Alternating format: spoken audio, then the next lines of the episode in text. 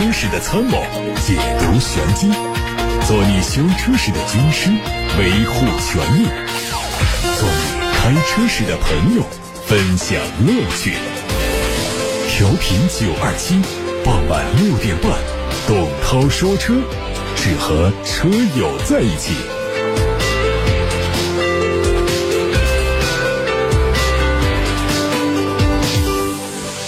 看今天的新闻，前天。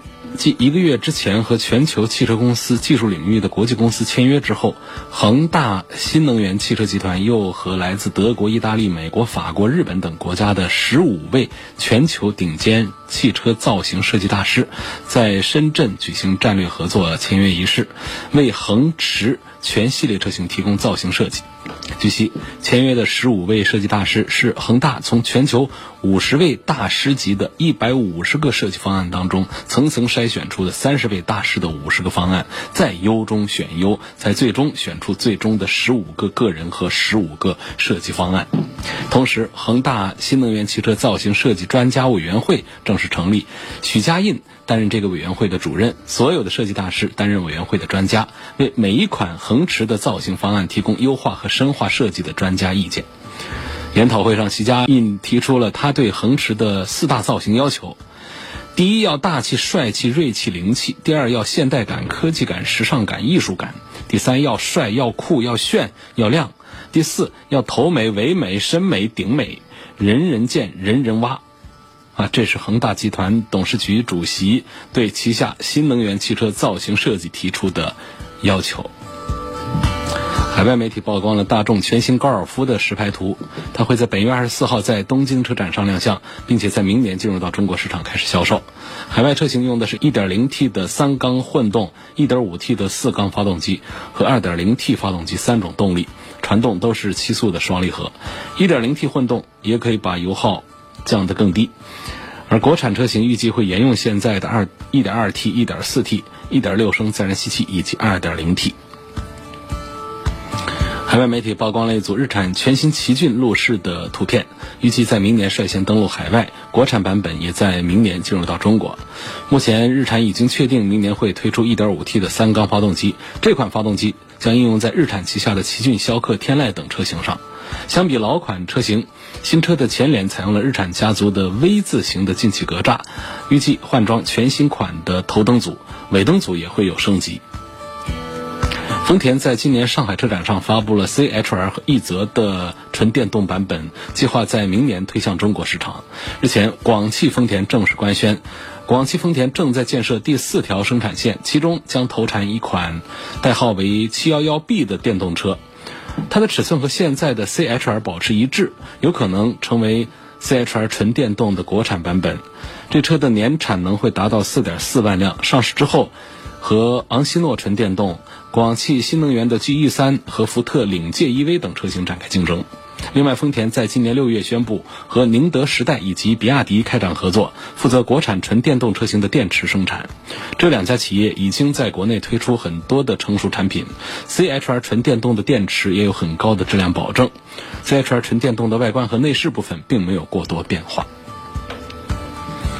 外媒说，丰田和雷克萨斯将在后年之前，就是二零二一年之前推出三款纯电动车。消息已经得到了国内人士的证实。公司拒绝透露哪些车型会推出电动版本，但是在本月开幕的东京车展上，他们将会展示带有自动驾驶功能的丰田的 LQ 和雷克萨斯 EV 概念车。广汽未来旗下的全新品牌合创，官方消息说。从十月二十二号起，旗下的第一款 SUV 正式开启盲定阶段。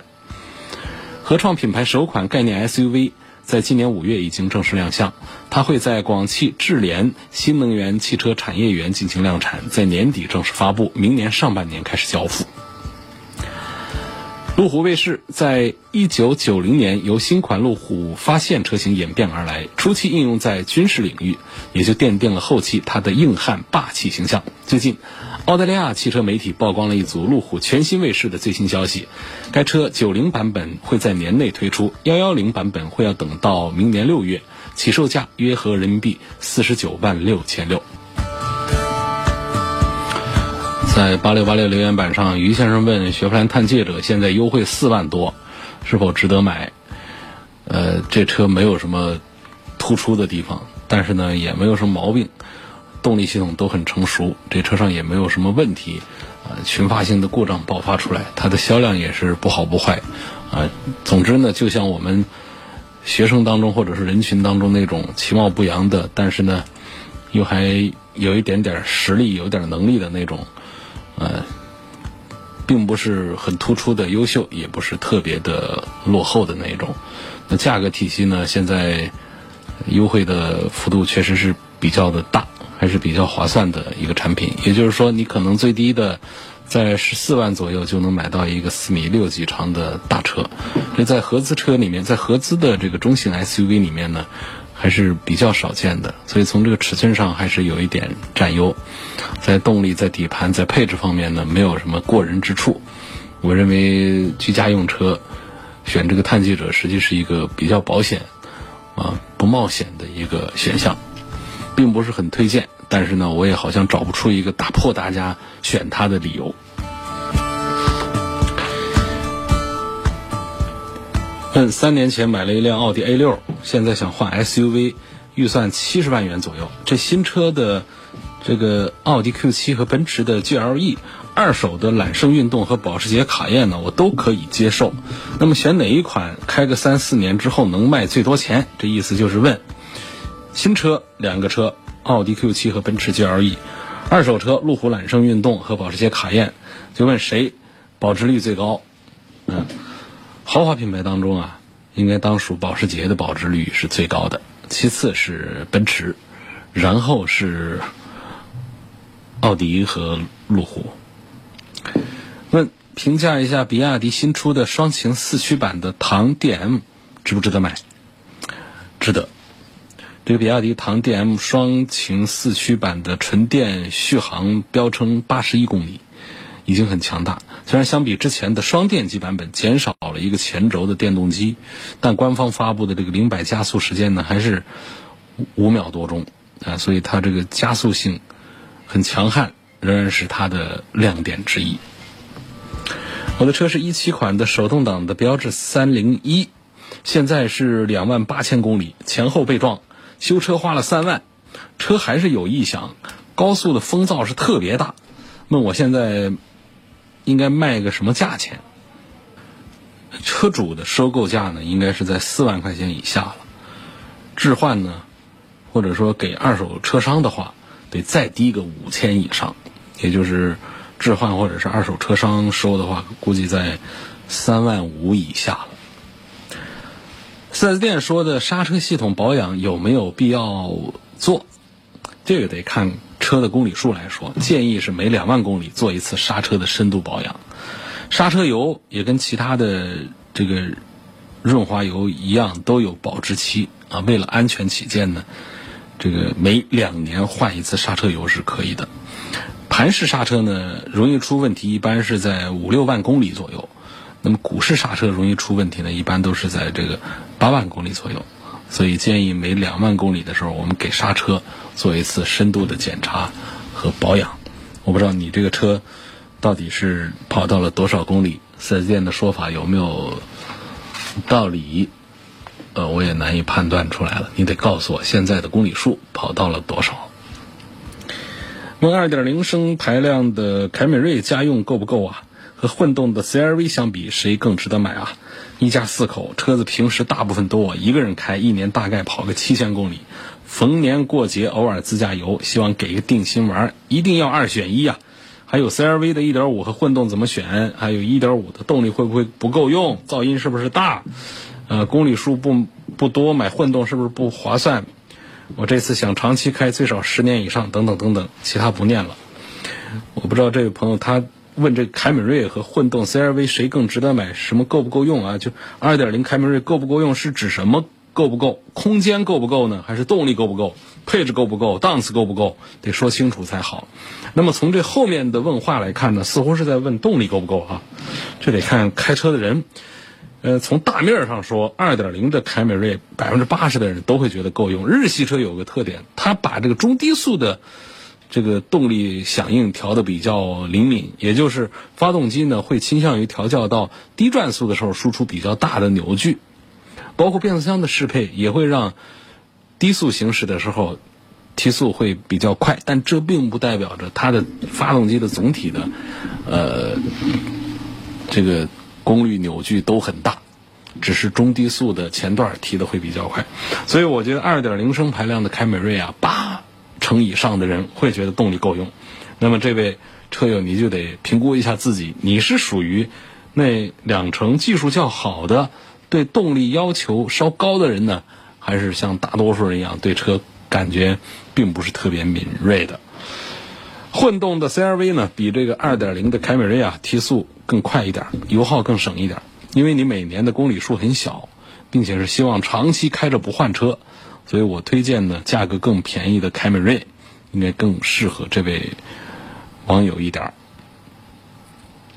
奥迪 Q5L 和宝马 X3 的后期维护保养费用以十万公里基准来对比，奥迪的维修费用、保养费用呢，它是出了名的贵，宝马呢是出了名的便宜。以保养来说，十万公里下来啊，宝马叉三在两万块左右，奥迪 Q 五 L 呢，得翻个倍还不止，得到四万块钱以上去。但是说十万公里，我们家用车怎么着也得跑到个十万公里，怎么着很多家庭都会跑到五年以上。说五年总共在。后期维护养护方面，花两万和花四五万，五年花两万四五万，好像我们是不是开宝马叉三和奥迪 Q 五 L 的人是在意的多呢，还是不在意的多呢？我感觉好像不在意的多一点吧。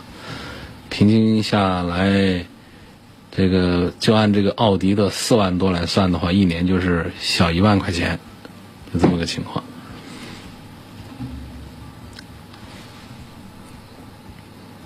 下一个问题，哎呀，还有好几个人在问怎么提问。你的这四个字我都已经看到了，那么就是这么提问。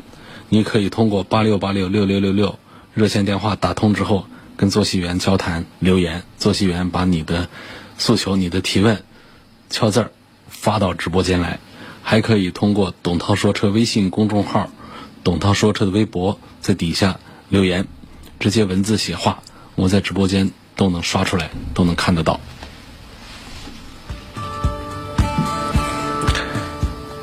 我之前开的日系车，除了保养，其他问题都没有，很省心。现在准备出手君威 1.5T，不知道这车品控做的怎么样？开个五年之后，小毛病会很多吗？还有就是，这个通用自己研发的这款 9AT 变速箱是不是很爱坏呀？别克君威，美系车，美系车的质量不算比较好的，但是别克君威的故障率呢又不算高的，它不比。呃，别的这个非日系车故障率更高，或者说不用比别的非日系车有更多的担心。说到九 AT 啊，通用自己研发的这个九 AT 变速箱呢，其实是把通用自家的很多，也包括了福特的一些比较成熟的技术集合起来造的一款变速箱，没有什么冒险的新东西。而且这款变速箱的齿比设定呢，很适合城市用车，这是比其他的九 AT 变速箱更好的地方。有网友问武汉什么时候限车牌，也担心的多余。这个我们有一些全国有一些这个一线城市，包括一些非一线城市限了车牌，那其实呢是有声音说这个。限不是高招啊，疏导是更科学的一种做法。其实呢，从这个很多的文件的解读，很多人解读认为，说往后呢，应该是以更多的松绑疏导来引导大家正确的消费汽车、使用汽车，来让我我们路面的这种这个交通压力啊，通过其他的这种交通工具的转移。和大家的用车习惯的变化，来减轻路面压力，而不是一味的说限牌啊，不许买车了，只许买一台等等这种做法。所以在早期的时候，有一些这个城市这样做了，呃，其实，在缓解拥堵方面呢，这个效果很很轻微，而在这个汽车工业、汽车经济的这个影响方面呢，变化很明显。呃，继续看大家的下一个提问，希望聊一下凯美瑞的混动和雅阁的混动哪个更值得买？还有就是，电池质保十年，一个电池质保十年，一个是这个终身，这个重不重要？质保终身的，这当然更好一些了。我觉得这个质保还是很重要的。质保体现了这个厂家对于自家电池啊这方面的信心，但实际上呢，这个没有必要太关注这一点，因为质保呢不代表着说终身质保，说这电池就可以一直用下去，用无数年，这是不科学的。我们电池自己有自己的使用寿命，寿命到了，那么也得更换。这个质保的是在寿命之内坏了、故障了。那大家能确保这个不出故障，我觉得这个这只是一种态度，所以不代表着就高枕无忧，可以一直这块电池用下去。刚才有朋友在问到这个凯美瑞的混动和雅阁的混动哪一个更值得购买？我觉得这个其实也很难分出一个胜负来。首先呢，从雅阁和凯美瑞两个车的本体来讲呢，这个区别都不是太大。如果要讲这个驾驶的性能稍微偏向于运动一点、厚实一点，这还是雅阁的是略强一点，但这并不是大家都看重的点。有很多人也喜欢凯美瑞那种特别轻巧的驾驶的印象。另外一个板块就要看到他们的混动，丰田的混动和本田的混动也其实是很难分出一个胜负来。丰田的混动名气更大。实际上，本田的混动呢，它在这个结构原理上呢是，呃，有很大的不同。我们不展开讲的话，丰田的混动呢，更多的是一种并联的形式的混动，而本田的它是串联形式的混动。好，这个不形象，我们讲实际的用车感受当中的。那么丰田的，它一味在追求着这个节油的表现，本田的这种串联式呢。它在节油的同时，还可以兼具一些动力性能的提升。所以，如果从这个角度讲呢，似乎本田的这一套混动单元呢，呃，在我们实际用车当中呢，会既有节油的效果，又有动力的提升的感觉，呃，似乎是感觉要更好一些的。但是目前呢，这个观点也并没有得到大多数人的认同，所以更多的人还是觉得丰田的混动和本田的混动啊，是各占一个山头。都不错，不相上下。E A 二幺幺发动机的新车推荐九十五号油，不小心加了半箱九十二号油，会不会对发动机产生什么负面的影响？嗯，偶尔这么加一次其实不要紧。嗯，首先讲呢，就是咱们的这个发动机啊，加什么标号的汽油啊，是取决于它的压缩比，压缩比越高的。我们要加的汽油的标号就越高，汽油的标号高，并不代表着汽油就越好，只是它的抗爆震的性能要更好一些。那么高标号的汽油可以加到压缩比比较低的车上，但是压缩比比较高的车就不能加低标号的汽油。如果加了怎样啊？加了之后呢，它可能就会出现这个。这个敲缸啊，这种声音，尤其在怠速的时候，很清脆的那种叮当的声音，这个呢对发动机它是有伤害的，还是建议大家不要做这样的尝试。那么我们在生活当中啊，不可避免的碰到这种情况。我是一个高压缩比的，应该加高标号汽油的车，但是呢，我碰到这加油站，它只有低标号的，那怎么办？我就不加油了吗？就推着走不行，还得加，少加一点。就是你跟你原车的这种混合呀，这个程度更轻一点。你现在不是箱里没油了吗？没油了，我们只能加九十二号，对不对？这明显标号低了，会有敲缸爆震。那能不能我就加个五十块钱的？我走到下一个加油站，我再加进九十五号、九十八号去，把它给把这个比比例啊，把这个对不上标号的汽油的比例，把它尽量的降低一些，把标准标号的汽油的比例把它加大一些，其实这个问题也就解决了。你不要说我这已经没油了，那么明显的标号也对不上，我就噔噔噔加上一满箱油，我就让这发动机敲缸的敲个几百公里，这当然就这不是一个明智的一个选择了，就不该这么做了，啊，是这么个意思。那你说这个大众的 EA211 发动机呢？我不知道你指的是什么，因为大众家的 EA211 啊，它有自然吸气的，也有 1.4T 涡轮增压，它都是 EA211 的系列。呃，所以这个，总之呢，你就要看你的发动机压缩比，或者说我们不懂，我就看这个油箱盖翻开之后里头都会有建议添加汽油的标号，你尽量的加的比这个高。啊，尽量的跟它一样吧，不行就比它高。实在要加的低一点的话呢，那就少加一点。下面来看看大家来自董涛说车微博的后台的提问：发电机的皮带多长时间、多少公里更换？皮带表面有小的横裂纹，需要换了吗？小的横裂纹恐怕是不不可避免。呃，这是。用了一些年份的，基本上你要细看的话，都会有大的裂纹，我们就要注意，当心就要更换了。一般来说呢，我们还得看公里数，得大几万公里，有六到八万公里、八到十万公里的都有。所以总之是在八万公里左右吧，你要注意观察皮带的情况，最多最好是不要超过十万公里的时候，这个发电机的皮带啊，都还是要把它更换掉。日产的楼兰现在优惠将近四万。值得买吗？需不需要上混动啊？空间大，价格低，品牌力感觉也不差。为什么它销量就那么不好呢？第一，日产的混动没名气。前面我才讲了，本田、丰田两家的混动咱们可以任选，都做的超棒。但是这个日产的混动呢，弱一些。然后楼兰这个车呢，在这个大尺寸的这个 SUV 当中呢，它确实是，呃，名气很差，呃，口碑也不大好。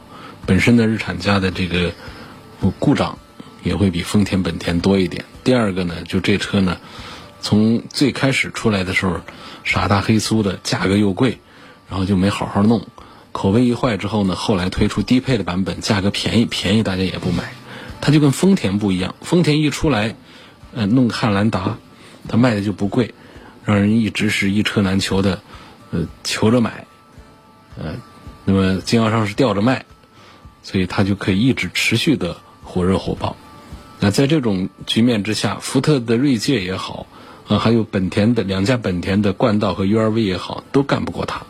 这就是这个营销策略方面，呃，这个一成则成，一败则败。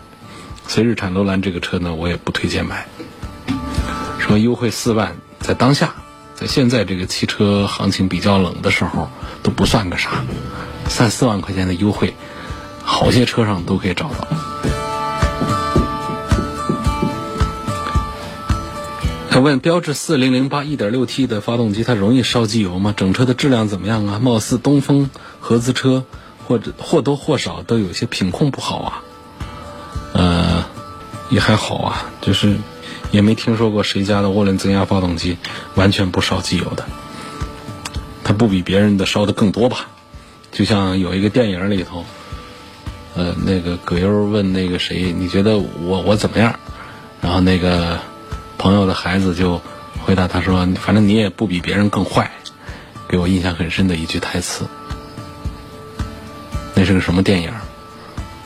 冯小刚那个电影，所以就用来说这个标致 1.6T 发动机烧不烧机油？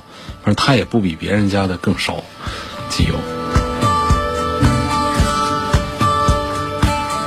呃下一个问题说：“哎呦，好些问题啊！